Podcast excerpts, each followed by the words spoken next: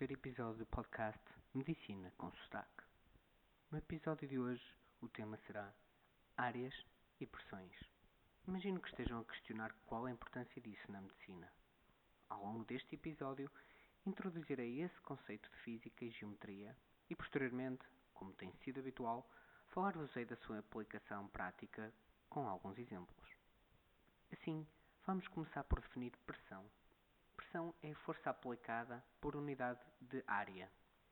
Matematicamente, podemos definir pressão como força a dividir pela área. Isto quer dizer que quanto menor a área, maior a pressão, ou seja, são inversamente proporcionais. Sabemos ainda que, para calcular a área, temos uma relação com o quadrado do raio, área igual a π vezes r ao quadrado. A implicação disto é que uma pequena diminuição do raio traduz numa grande diminuição da área e então temos assim um grande aumento de pressão. Vamos então aplicar este conceito à medicina. Todos os dias nos hospitais do mundo inteiro se usam seringas. Penso que deve ser dos objetos mais utilizados na área médica. Infelizmente, as seringas são de plástico. Isto por si só tem um impacto ambiental enorme, horrível. E para agravar, as seringas são usadas normalmente com remédios e em seres humanos, o que as torna um lixo biológico e que tem de ser incinerado. Isto aqui cria então um impacto ambiental ainda pior.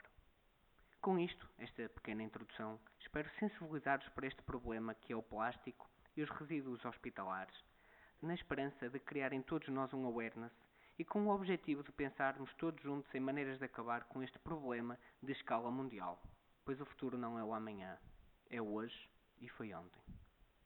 Continuando com o nosso tema de hoje, queria-vos introduzir a constituição da seringa. Uma seringa é constituída por um corpo, que é onde normalmente está o remédio em forma líquida, e um êmbolo, que é como um pistão que nós empurramos com o dedo, geralmente com o polegar.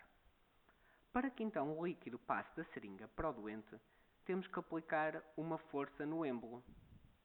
Como nós percebemos da equação que falamos anteriormente, sabemos que a força que temos de fazer no êmbolo vai variar inversamente com a área do corpo da seringa.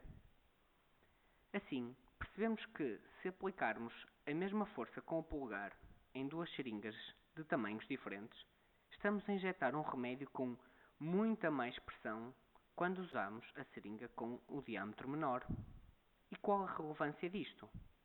A relevância é que podemos estragar ou arrebentar uma veia por fazer demasiada pressão ao escolhermos uma seringa mais pequena. Vou-vos dar um exemplo da relevância disto. Na anestesia, se quisermos dar uma anestesia só, só ao braço, por exemplo, pomos um braçal daqueles de medir as tensões, insuflado, ou seja, cheio, na zona do bíceps. E deixamos esse braçal cheio para que faça uma pressão e o sangue do braço não passe para o resto do corpo.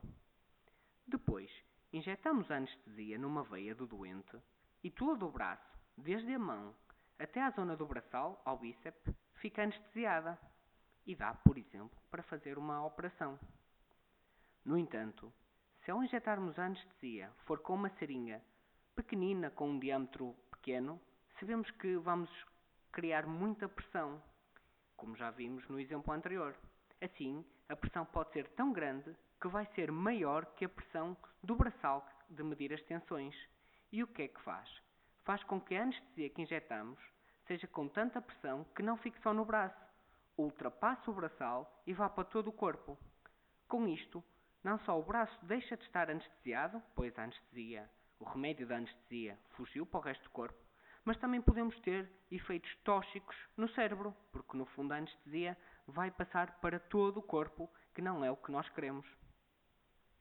Dando ainda mais um exemplo, vamos imaginar que temos um doente anestesiado, ou seja, um doente totalmente a dormir, inconsciente, e debaixo dele, por distração, ficou um botão de uma camisa. Como o doente está anestesiado, não sente dor, não se vai queixar. O que acontece é que ele fica várias horas durante uma operação com aquele botão a fazer-lhe pressão nas costas. E segundo a equação que vimos anteriormente, quanto mais pequeno for o botão, mais pressão vai fazer na pele do doente.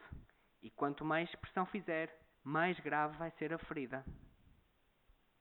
E com isto termino este terceiro podcast. Um pouco mais curto que os anteriores, mas espero que não menos interessante.